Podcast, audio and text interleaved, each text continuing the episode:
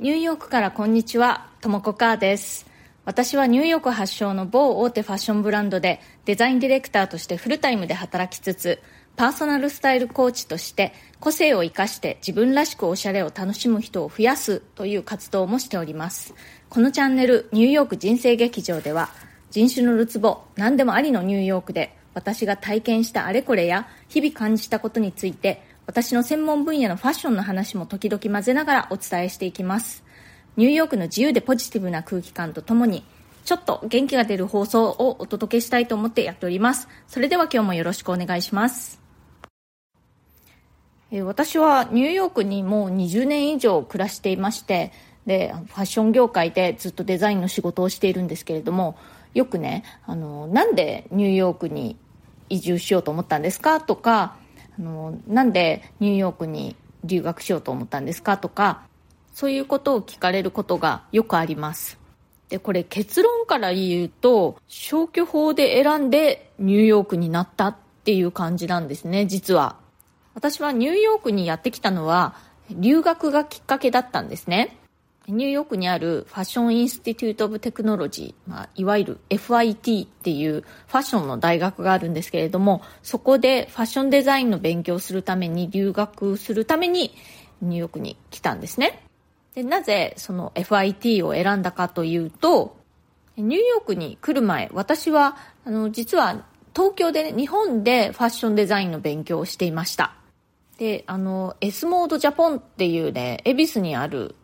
あの、フランス系の学校の日本校に行ってたんですけれども、ちなみにね、S モードジャポンもとってもいい学校でした。で、そこで、あの、ファッションデザインの勉強をしていたんですけれども、そもそもね、S モードジャポンって、あの、フランスの学校の日本校なので、フランスに、パリにね、留学する人っていうのがすごくたくさんいるんですね。で、あとは先生たちもとってもインターナショナルで、外国人の先生もたくさんいたしね、あとは留学経験のある、まあ、日本人の先生も留学経験のある先生というのが結構たくさんいたんですね。そんな感じだったので、留学するっていうことがとっても身近な選択肢だったわけです。そんな感じでね、その、あの、S モードジャポンに在学中に、私もその先生たちから留学するといいんじゃないかっていうふうに勧めてもらったんですね。で、あの、私はずっとね、あの、その学校はフランスの学校だったんですけども、パリにあんまり興味がなくて、で、むしろロンドンがすっごく好きだったんですね。それで最初ロンドンにファッション留学しようと思って、ロンドンの学校、まあ、具体的にはセントラル・セント・マーチンっていう学校をそこに行こうと思って、いろいろ調べていたんですけれども、どうやらね、あの、4年間みっちり勉強しないといけないっていうことだったんですね。で、私はもうその時点で日本の4大を卒業していて、で、まあその後仕事もしたりなんかした後でのその専門学校での勉強だったので、もうね、そのファッションの勉強を始めた時がね、もう25歳になっていたんですね。だから、もうそれからまた4年も勉強しなくちゃいけないのかっていうのがあって、もっとあの短期間で勉強を終わらせて早く就職したいという気持ちがあったのででまあねセントマーチンに一応掛け合ったんですよ。私はあの4年生大学も卒業しているからあのいくつか単位免除にしてもらって短期間であの卒業できないかっていうふうに聞いてみたんですけどダメだと。バッチリ4年間やりなさいって言われてそれでまあロンドン行きは諦めましてでどうしようかなと思っていた時に、まあ、学校の先生たちからですねあの私のそのファッションのスタイル的にニューヨークかあのミラノがいいんじゃないって勧められたんですね。でまあニューヨークもミラノもそんなに興味ないけれど、まあ、でもねイタリア語本当に全くできないと。でまあ英語はまあ結構好きだったので、まあまあまあできたんですよね。だから勉強すればなんとかなるかなと思って、じゃあまあ消去法でニューヨークっていう感じで調べてみたら、その FIT という大学が、なんと1年で degree を取れるというコースがあるということが分かったんですね。で、あ、もうこれだと。で FIT というのはニューヨークの州立の大学なので学費も安いんですよね。その私立大学とかだともう本当に年間何百万円ってかかるんですけれどもちょっとね詳しい金額は忘れてしまったんですけれども年間なんか何十万円単位みたいな感じだったと思います。当時 FIT の学費。でまあだからなんとかね自分でお金を貯めて出せそうな値段だということでで FIT ってまあそのファッション業界内では本当に世界的に有名な学校だしね一応、まあ、そんなところにそんなあの1年間だけ行って degree も取れて学費も安くてじゃあもうここかなという感じで決めました。でまあそれからはねちゃんとまああの TOEFL とかを取らなくちゃいけないのであとはまああの一応入学試験というかあのエッセイを出したりねあとはあの実技の課題デザイン画を書いて提出したりとかそういうのもあったんですけどもそういうのをちゃんと準備して、まあ、あの合格したわけなんですけれどもとにかくねあのアメリカというものにそれまで一切興味を持ったことがなかったのでニューヨークのことね全然知らなかったんですよ。で当時はね今みたいにネットもそんな発達していなかったのでまだね本当にネットのね出始めみたいな時だったんですよ。だから、まあ、情報を調べるのは大体まあ本ですね。その紙の本。なんかどんだけ昔なんだっていう感じがしますけども、まあ、そんな感じだったんですよ当時は。でいわゆる旅行のガイドブックみたいなのをニューヨークのねガイドブックを何冊か買ったんですけれどもまあ準備がすごく忙しくて全然読む暇もなかったんですね。であのそのニューヨークのガイドブックねやっと開いたのは実際にそのニューヨークに引っ越す時の乗った飛行機の中で初めてガイドブック開きました。でまあそんな感じで行ったのでね最初からこんなに長い間二十何年も住むことになるなんて夢にも思っていなかったんですね、えー、最初の予定ではその1年間で学校を卒業してであと1年間インターンシップをして合計2年間ニューヨークで生活してそれから東京に帰ろうって思っていました。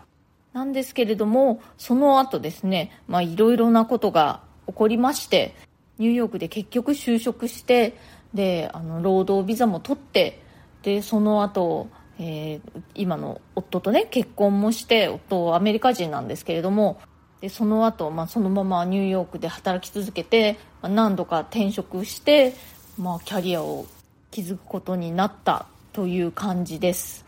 まあ、もう今となってはですね人生で一番長く住んだ街というかまあ都市がニューヨークという感じになってしまいましたよくねニューヨークに住んでいる他の日本人の人、まあ、日本人じゃなくても他の国から来た人たちと話をするともうまず旅行か何かでニューヨークに来てでああもうここが私の街だってピンときて絶対にここに住むって決めてそれからやってきたっていう人が結構多いんですね。でも私の場合は全然そんなことはなくて本当にもう消去法でまあじゃあニューヨークかという感じでやってきてで、まあ、2年の予定がもうずるずると二十何年も住んでしまったっていう感じになります。で今になってみるとやっぱりすごくご縁があったのかなっていうかまあ私に合っていたのかなと、まあ、今となっては本当にニューヨークが自分の第二の故郷って言えるところになりましたからなんだろうなんかね、あの、不思議な気持ちですねこんな風に人生展開するなんて本当に思ってもみませんでした。はい、また、えー、コメントいくつかいただいてますのでご紹介させてもらいます。えっ、ー、と、ファッションの季節感を大切にする日本人と自分の感覚中心のアメリカ人という回にコメントくださいました。松ぼっくりさん。いつも前向きになる配信ありがとうございます。今回の氷点下に T シャツはびっくりしました。個人的には夏の服装が好きなので羨ましい。ところでリクエストです。アメリカで仕事をしていて、みんなの前で自分の意見を言う場面があると思いますが、自分の意見を言うコツを教えてください。私は以前アメリカの大学に留学した時、授業に討論が多く今まで討論の経験がなかったので当たり障りのないことばかり言って居心地が悪かった記憶があります。とも子さんの意見を言うコツなどあれば教えてください。ということで松ぼっくりさんありがとうございます。そうあの寒い地域出身のね寒い国出身の移民の人たちは氷点下にね T シャツでちょっとゴミ捨てに外に出たりとか平気でしているよっていう話をしたんですね。この自分の意見を言うコツなんですけれども、あの、結構お話ししたいことがいろいろあるなと思ったので、改めて会を設けてお話ししたいと思います、近々。楽しみにしていてください。難しいですよね、この討論っていうか、まあ、あの、アメリカ人って本当に子供の頃からね、その、議論することに慣れてるというか、鍛えられているので、そこに入っていくのって、まあ、なかなか難しいなと私も未だに思うんですけれども、私なりの考えというのを今度、改めてお話しますね。それから同じ回にコメントくださいました。はるさん。日本にいても外国人の服装にはびっくりすることありますね。季節感を楽しむのは日本人らしいんですね。まだ寒い時期に春を待ちながら春らしい服を見るのは楽しいですね。ようやく暖かくなって春物を着たいと思うのですが、春物を楽しめる期間が本当に一瞬で、最近の春や秋の短さは悲しいです。ニューヨークと一緒ですね。年々春、秋が短くなっている気がします。ということで、はるさん、ありがとうございます。うん、日本の気候って、まあ日本だけじゃなくて、全世界的にだと思うんですけれども、特に日本ってなんかすごく気候が変わってきているという気がしますね。私が住んでいた二十数年前と今ではかなり違うという印象ですね。なんか東京なんてちょっとあの亜熱帯になりましたよね。あとね、梅雨の時期とかも20年前とは違うし、確かに春と秋が今短いのかもしれないですね。うん、なんか日本はね、気候が良くて暮らしやすいというふうに思っていたんですけれども、最近はそうでもないのかもしれないですね。はい、今日は、えー、私がニューヨークに来たきっかけについてお話ししてみました。本当にね、消去法というあんまりこう夢のない話で申し訳ないんですけれども、そんな感じで海外に移住してしまう人もいるんだよっていうことですね。まあ本当に全てはご縁なのかなという感じがします。本当にね、私、あの、東京も大好きで、東京にも長いこと住んでいたんですけれども、なんとなくね、東京からは振られちゃったっていうような、あの、イメージを持っています。で、それに比べると、まあ、ニューヨークからはなんか好かれちゃったっていう感じですかね。皆さんの中にもね、もう絶対ここに住みたいって決めて住んでいるっていう方もいらっしゃれば、なんとなく住む羽目になってしまったみたいな感じで、あの今お住まいのところにね、たどり着いてる方もいらっしゃるんじゃないかなと思います。でもそれでいろいろ物事がうまくいったりね、出会いがあったり、思いがけず自分の第二の故郷と呼べるところになったりとか、そういうことってありますよね。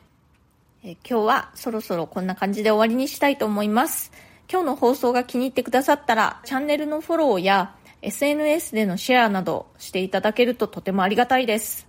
それから質問や、えー、リクエスト、相談なども受け付けていますので、